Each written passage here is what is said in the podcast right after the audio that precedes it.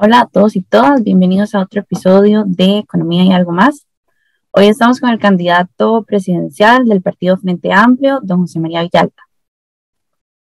Hola, buenos días. Un gusto estar con ustedes. Un saludo para todas las y los estudiantes de economía de la UNA, la UCR y la ULACID que eh, organizan este espacio. Muchísimas gracias, don José María. Em, para comenzar un poco, este, nos gustaría saber qué lo motivó a usted a postularse como candidato presidencial.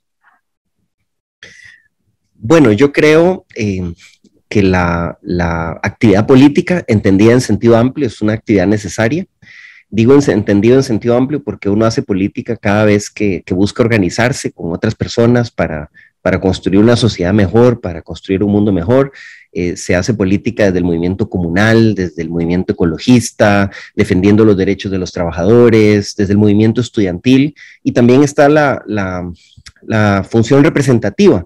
Eh, y bueno, yo eh, soy un convencido de que la política debe transformarse para que vuelva a ser una actividad noble, decente, es una actividad necesaria para construir un mundo más justo. Eh, yo creo en eso, soy un idealista, creo que, la política debe, debe, debe servir a la gente y debe hacerse en búsqueda del bien común, debe hacerse por amor al prójimo. Y, bueno, yo eh, tengo tengo años de estar en, distintas luchas políticas con esos objetivos. he sido diputado, conozco bien el funcionamiento del Estado, conozco los distintos problemas del país, todo el marco legal, todo el marco institucional. Eh, sé resolver problemas, me gusta resolver problemas, me gusta trabajar con la gente y, creo que tengo la experiencia y la capacidad para enfrentar los problemas que tenemos actualmente. Eh, entonces, pues en, en esas condiciones Em, no es una decisión fácil porque sea lo que me enfrento, pero estoy convencido de que puedo aportar a solucionar los problemas que tiene Costa Rica hoy y a, construir una sociedad más justa donde combatamos la corrupción y donde produzcamos y distribuyamos la riqueza. Sí, entiendo. Muchísimas gracias, don José María. Em, le voy a ceder la palabra a mi compañero Daniel.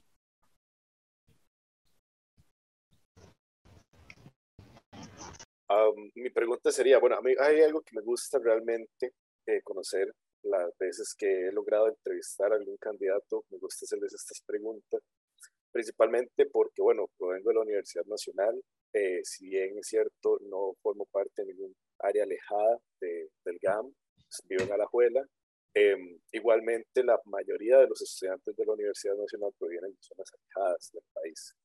Em, ante esta premisa, mi pregunta, la siguiente sería, ¿qué, ¿qué proyectos posee usted, don José María, para combatir el desempleo en las zonas costeras y las zonas rurales?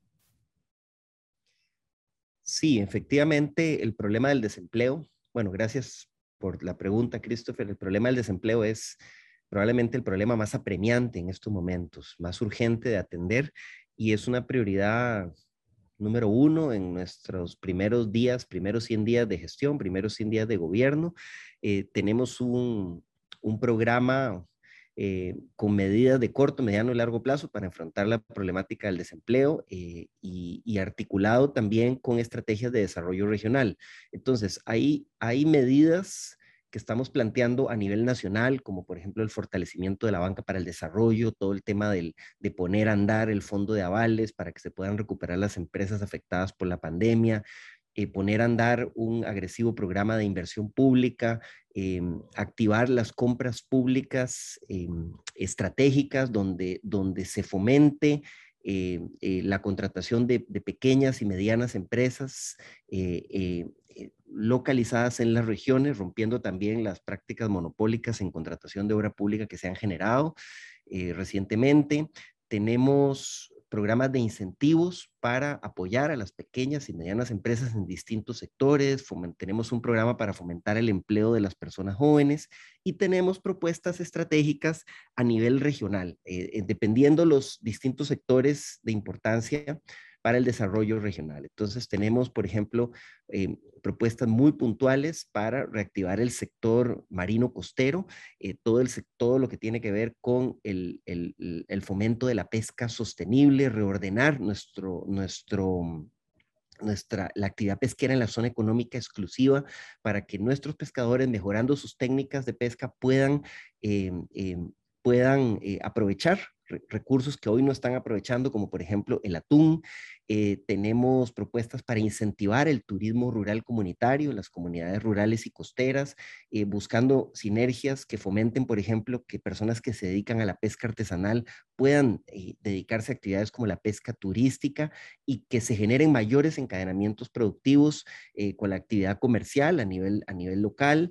Eh, la actividad agropecuaria es otro, otra, otra actividad que sigue siendo fundamental en muchas zonas rurales y entonces tenemos también un plan muy robusto para fomentar y apoyar el desarrollo de la actividad agropecuaria, poniendo énfasis en la agroindustria, poniendo énfasis en el valor agregado de la producción local.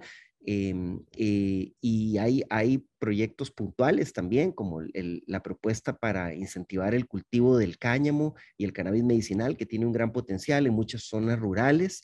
Em, em, eh, entonces, eh, dependiendo de cada región, estamos eh, diseñando propuestas que articulan, digamos, nuestros planteamientos a nivel nacional con políticas de desarrollo local, porque no es lo mismo, digamos, em, los problemas no son los mismos para, para reactivar la economía y generar empleo en la región Brunca, por ejemplo, que en la región Chorotega o en la región Huetar Norte. Y hay actividades que, que hay que, específicas que hay que potenciar en cada región. Algunas, como el turismo, por ejemplo, tienen un potencial en, en, todas nuestras zonas rurales eh, y, y creemos que la recuperación de la actividad turística para el 2022 tiene que poner el, énfasis en el apoyo a la pequeña y mediana empresa turística con mejores y mayores encadenamientos productivos eh, y fomentando mucho el turismo rural comunitario, el turismo ecológico. Recientemente logramos la aprobación de una ley que busca fomentar esto, establecer requisitos e incentivos diferenciados para que las pequeñas empresas turísticas puedan obtener la declaratoria turística, que hoy les ponen requisitos como si fueran grandes empresas y esto les dificulta todo el acceso al crédito, el acceso a la promoción, el acceso a distintos programas de apoyo. Eh, es muy importante trabajar toda la parte de la educación. Eh, hay un rezago muy grande y un problema, una crisis educativa muy grande. Eh, entonces tenemos que articular al mismo tiempo los programas dirigidos a recuperar el rezago que hemos sufrido en estos años de pandemia en el sector de la educación para que muchachos que, que están rezagados, personas jóvenes que están rezagadas, digamos, en la secundaria, afectadas por, por el apagón educativo que hemos vivido, puedan conectarse rápidamente con programas que les permitan el acceso al empleo, no pierdan la oportunidad de ir a la universidad. Entonces, bueno, eh, según el sector tenemos propuestas muy específicas, eh, pero eh, a grandes rasgos ese sería como el, el resumen ejecutivo. Perfecto, José María, muchas gracias por su respuesta. Don José María, ah, siguiendo ahora, pues, según lo, lo, que nos comunicó el compañero Daniel, él quisiera saber un poco en cuanto al tema de las propuestas para las finanzas públicas, específicamente eh, basados en los recortes que han habido en los últimos años en cuanto al gasto público. En muchas ocasiones esos recortes se realizan en empleados de un menor rango con un salario pues no tan elevado como el de otros funcionarios. Entonces, pues, eh, según las propuestas de ustedes que tienen, si tienen pensado en aumentar ese gasto público o bien eh, detener, el, eh, detener la reducción, en este caso, pues mantener el presupuesto. Y si fuese el caso de alguna reducción, ¿en qué áreas lo realizarían? Bien, esa pregunta, esa pregunta es muy importante y no tiene una, una respuesta simplista, una respuesta fácil. Eh, nosotros creemos en la contención del gasto superfluo, del gasto innecesario, del despilfarro y de la corrupción en la función pública. Creemos que hay que ponerle tope a los salarios altos, a los salarios de altos jerarcas. Ya hemos aprobado aquí en la Asamblea leyes con ese objetivo y creemos que hay que seguir avanzando hacia eso, pero que la solución a los problemas fiscales no, no puede pasar por eh, castigar los salarios de los trabajadores que no tienen salarios elevados o salarios desproporcionados. Debe haber un ordenamiento salarial, pero debe hacerse con justicia. Tenemos sectores de trabajadores del sector público donde los salarios más bien son muy bajos, por ejemplo, los cuerpos de policía. Eh, hay diversos estudios que muestran que más bien nuestros cuerpos de policía, requieren un mejoramiento salarial para tener una remuneración justa. Entonces, eh, el ordenamiento salarial pasa por analizar cada sector en particular. El otro tema del recorte al gasto público, nosotros hemos sido muy críticos de algunas de las políticas que se han aplicado. Eh, por ejemplo, hemos sido críticos de la forma en que se está aplicando la regla fiscal. Eh, ¿por, qué? Porque la regla fiscal está teniendo un efecto eh, que nos preocupa muchísimo de freno a la inversión pública en programas sociales, en programas que son fundamentales para evitar que siga creciendo la pobreza en nuestro país y para lograr más bien la reactivación económica. Nosotros creemos que la regla fiscal no debe aplicarse al, al, a la inversión social, a los programas sociales que atienden a las poblaciones más vulnerables. Estoy hablando de las becas para estudiantes, eh, tanto de, de, de, primaria como secundaria, el programa Avancemos y las becas de postsecundarias. Las universidades públicas, por ejemplo, eh, tienen un problema grave para el año 2022 porque al aplicarle la regla fiscal se les impediría mejorar los programas de becas en momentos en que se requiere mejorar esos programas para sostener a muchos estudiantes afectados por la situación de la pandemia. Eso no tiene sentido. Eh, igualmente creemos que los programas de FODESAB, de vivienda de interés social, los y los comedores escolares, son programas que hay que resguardar. Eh, y que los recortes o la contención del gasto debe hacerse en otras áreas que no afecten estos programas sociales. El otro tema que nos preocupa mucho es la aplicación de la regla fiscal a la inversión en gasto de capital, en bienes duraderos, a la inversión en obra pública. Para el 2000 22 se estima que, el Estado costarricense, las distintas instituciones públicas, no podrían verse en la, en la situación de no poder ejecutar recursos que tienen destinados para inversión en obra pública por más de 80 mil millones de colones. Las universidades públicas son un ejemplo. Eh, nosotros estamos convencidos de que esto es un error. La inversión pública en momentos más bien donde hay un alto desempleo, donde se, requiere dinamizar la economía, es más bien eh, un factor muy importante. Eh, la regla fiscal no debería aplicarse a, la, inversión, al gasto, a la inversión en, bienes duraderos, en, gasto de capital. Y, y, creemos que esas reformas legales deben hacerse con urgencia. Eh, tenemos instituciones que tienen plata destinada a obra que no la van a poder ejecutar en el 2022, cuando esas obras se necesitan. Pero esa plata no se puede destinar a otro fin porque tiene un fin específico. Incluso hay plata de empréstitos que el país ha firmado, y esta ya es la, el, mayor absurdo, el país ha firmado y que no se podría ejecutar por la forma en que se está aplicando la regla fiscal, eh, y a pesar de que el país ya está pagando comisiones por no utilizar esos dineros. Entonces, eso no tiene ningún sentido. Eh, en síntesis, creemos que debe ordenarse el gasto, hacerse el gasto más eficiente y esto pasa por reordenamientos y reformas a lo interno de las distintas instituciones. Hay instituciones que hay que, que, hay que reformar para que sean más eficientes. Eh, hay que contener esos gastos que son gastos injustificados, gastos de, despilfarro, pero debe hacerse con racionalidad y resguardando esos programas que son fundamentales. Em, otro ejemplo que tiene que ver con la pregunta que nos hace Daniel es el tema del recorte de plazas. A veces se maneja eso de forma simplista en la Asamblea Legislativa. Por ejemplo, en el periodo pasado aprobaron una norma, varios diputados de los partidos mayoritarios aprobaron una norma que obligaba a congelar el 50% de las plazas en todas las instituciones, incluyendo el MEP, por ejemplo. Y según eso, e, y según ellos, con eso estaban conteniendo el gasto. ¿Qué pasó? Esa norma de congelamiento de plazas provocó que en algunas escuelas y colegios no se pudiera nombrar el maestro, no se pudiera nombrar el conserje, no se pudiera nombrar la cocinera de los comedores escolares, que padres de familia empezaran a presentar recursos de amparo por la negación del derecho a la educación, eh, afectando servicios públicos que son necesarios, que son sensibles, que más bien requieren mejorar su funcionamiento.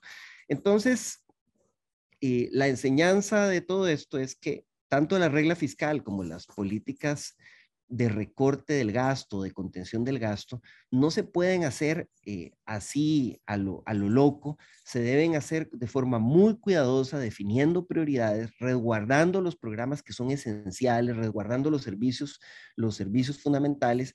Hay áreas donde, donde se requiere más bien contratar más personal en el Estado. Lo digo claramente. Por ejemplo, eh, hay un faltante de entre 800 y 1000 guardaparques solo para poder cuidar los parques nacionales que tiene Costa Rica. Eh, ¿Por qué se ha dado este faltante? Porque durante años han venido congelando plazas, eliminando las plazas, cada vez que se pensiona un guardaparque no se, no se nombra otro, y entonces hoy tenemos un problema grave en el cuidado de nuestras áreas silvestres protegidas que son fundamentales para atraer el turismo. Bueno, ese tipo de políticas equivocadas evidentemente no las vamos a aplicar, pero sí que hay mucho que se puede hacer, hay mucho que se puede hacer en la contención de ese gasto superfluo, de ese gasto, de ese gas, de, ese despilfarro o de esos salarios desproporcionados para altos jerarcas. Ahí sí que se pueden tomar medidas. Muchas gracias, don José María. ¿Verdad que, que es cierto lo que usted menciona, la importancia de reconocer y en este caso de segregar dónde es que están esas, esas falencias para pues, poder atacarlas y en este caso eh, perjudicar lo menos posible a las personas en, en, un nivel de desarrollo pues, menor y con un nivel de ingreso menor.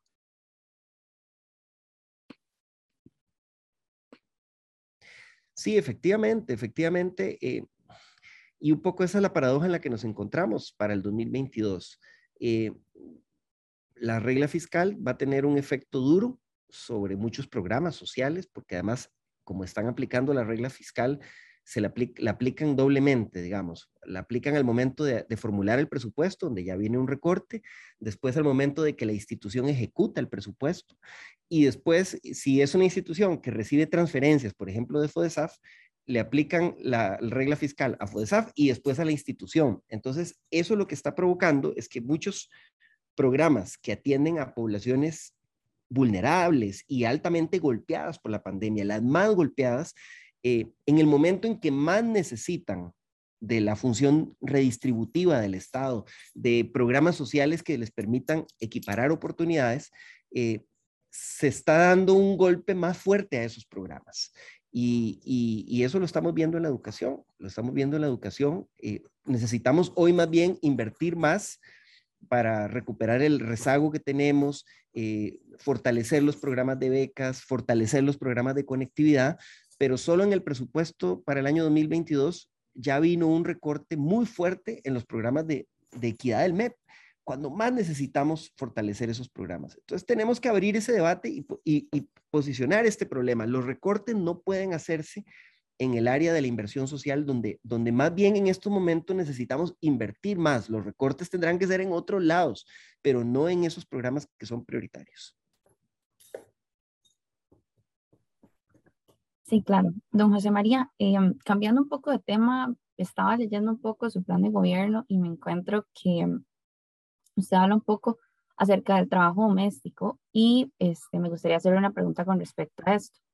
Según los datos de la CEPAL, en el 2021 el trabajo doméstico remunerado ha sido uno de los sectores pues claramente más afectados por la crisis del COVID a nivel mundial y particularmente a nivel latinoamericano.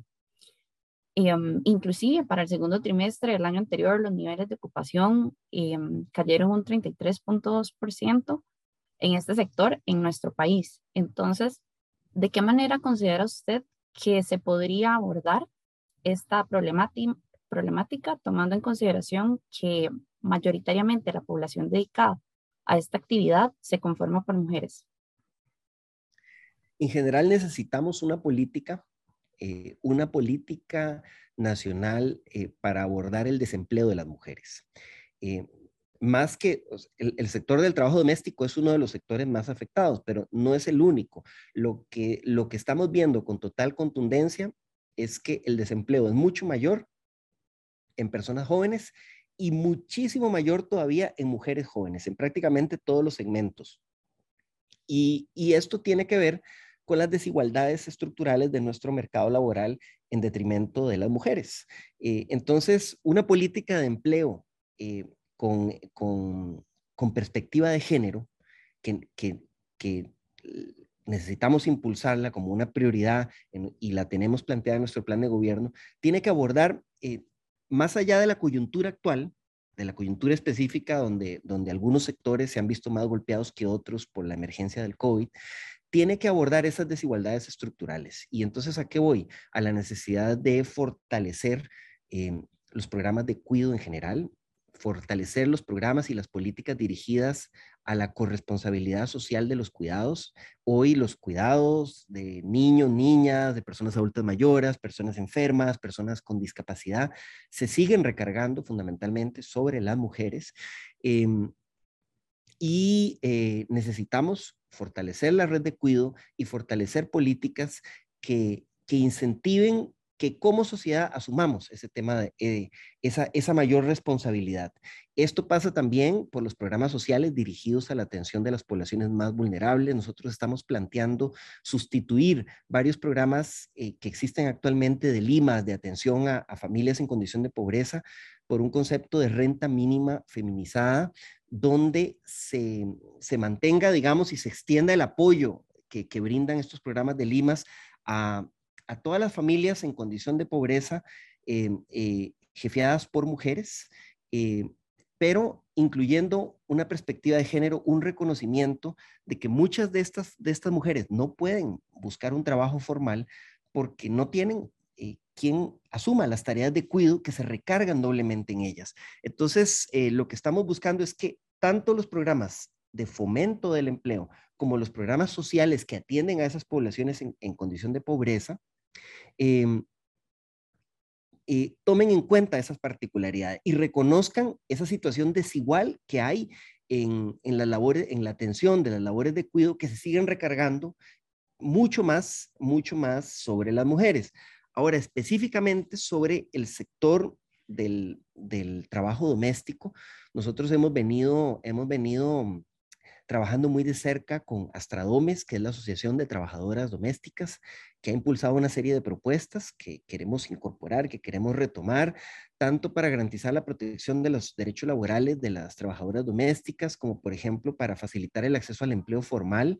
Eh, ha habido una experiencia que ha sido exitosa, pero hay que, hay que evaluar que ha sido el, desarrollo del seguro diferenciado para garantizar el acceso a la seguridad social para las trabajadoras domésticas. En la caja, después de muchos años de darle vuelta, aceptó implementar un seguro distinto que, que, facilite el aseguramiento de trabajadoras domésticas. Eh, hay que fortalecer estas políticas, extenderlas a otros sectores eh, y eso requiere un trabajo permanente con la caja para eh, atacar esas barreras, esas barreras, esas barreras que, impiden el aseguramiento formal de trabajadores de bajos ingresos y, trabajadores independientes y sectores asalariados de bajos ingresos como el de las trabajadoras domésticas. A medida que la economía se vaya recuperando y se mantenga esa, esa recuperación, yo creo que el, sector del trabajo doméstico eh, se, va, se va a ir recuperando también. Entonces, lo importante ¿Por, qué digo esto? Bueno, porque evidentemente muchos, muchos hogares de, clase media, hogares que tienen ingresos un poco más elevados, que son los que contratan eh, trabajadoras domésticas, pues obviamente en, el marco de la crisis, la incertidumbre, la recesión económica, el aumento del desempleo, de lo primero, de una de las primeras cosas que prescinden es de las, de las trabajadoras domésticas. En algunos casos sin reconocerle los derechos laborales a estas trabajadoras. Entonces, la medida que la economía se vaya recuperando, eh, es muy probable que se recupere el empleo en el trabajo doméstico. Pero si no atacamos esas desigualdades estructurales eh, que penalizan, que castigan a las mujeres en el acceso al mercado de trabajo, eh, cuando venga otra situación otra crisis, otra situación complicada, nuevamente se van a manifestar más duramente esas desigualdades. Por eso planteo que eh, sin, sin, descuidar las medidas en el corto plazo que puedan fomentar eh, el, mayor, el, mayor acceso al empleo, es muy importante eh, poner en marcha una política de empleo con perspectiva de género que nos permita atacar en el mediano largo plazo estas desigualdades que existen en el mercado de trabajo que siguen castigando a las mujeres. Sí, claro, definitivamente considero que em, este es un, un, tema de discusión que definitivamente tiene que que discutirse en el próximo gobierno y de veras que será un, un gran dilema para el, para el próximo candidato y para quienes queden electos. Sí, sin duda.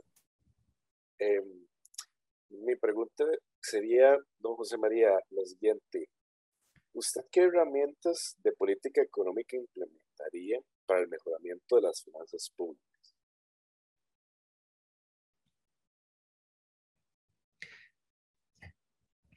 Bueno, las finanzas públicas eh, para, para, para mejorar las finanzas públicas hay que abordar la problemática tanto como, hemos discutido aquí, tanto desde la perspectiva del, desde la perspectiva del gasto como desde la perspectiva de la política tributaria em, o desde la perspectiva de los ingresos.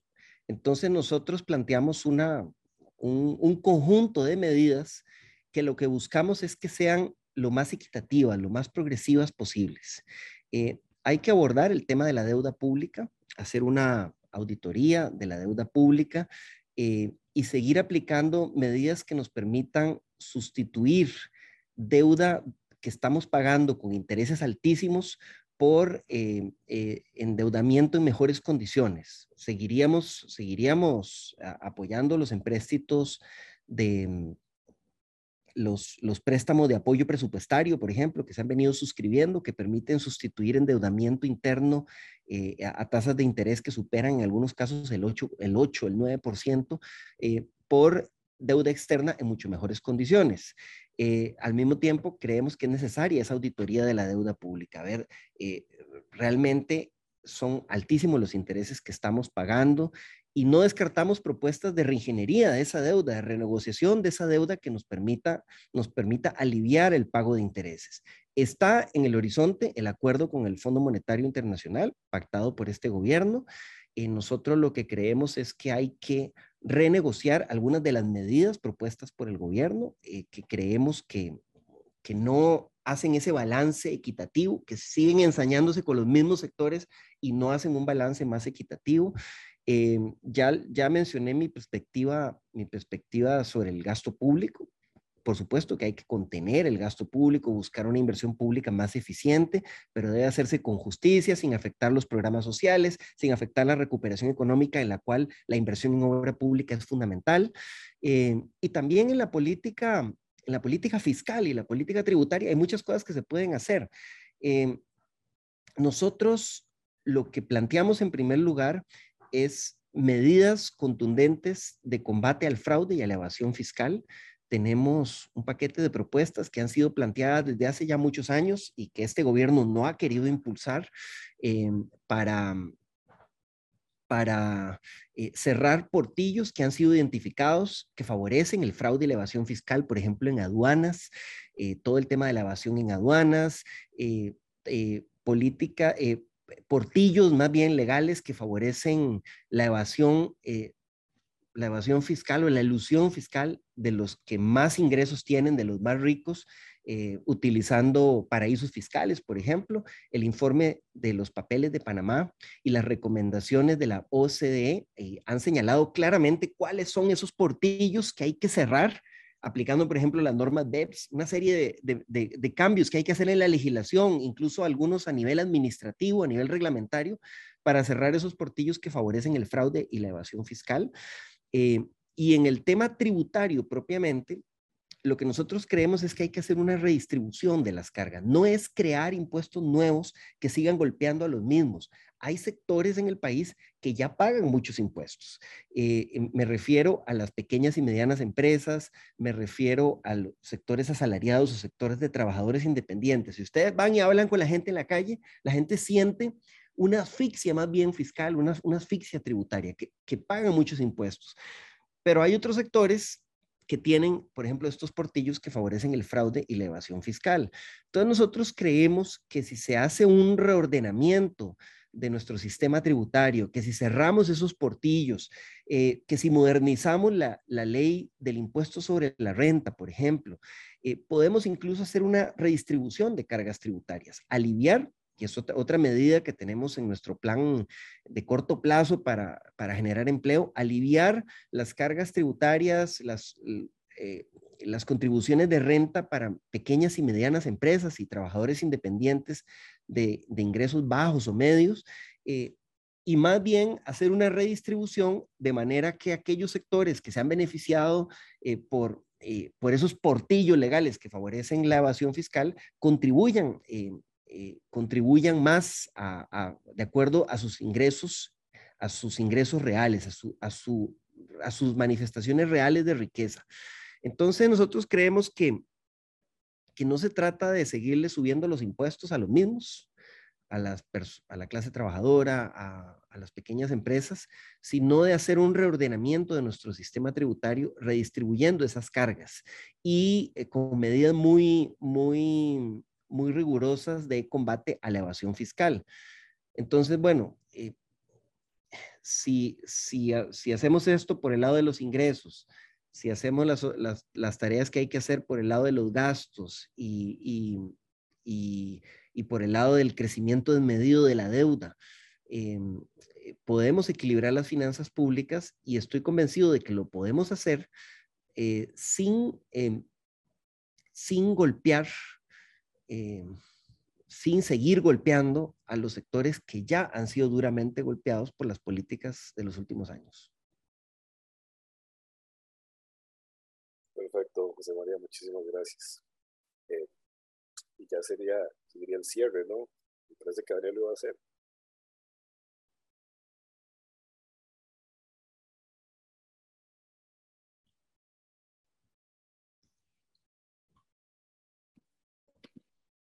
Así es, don José María, más bien, pues muchas gracias.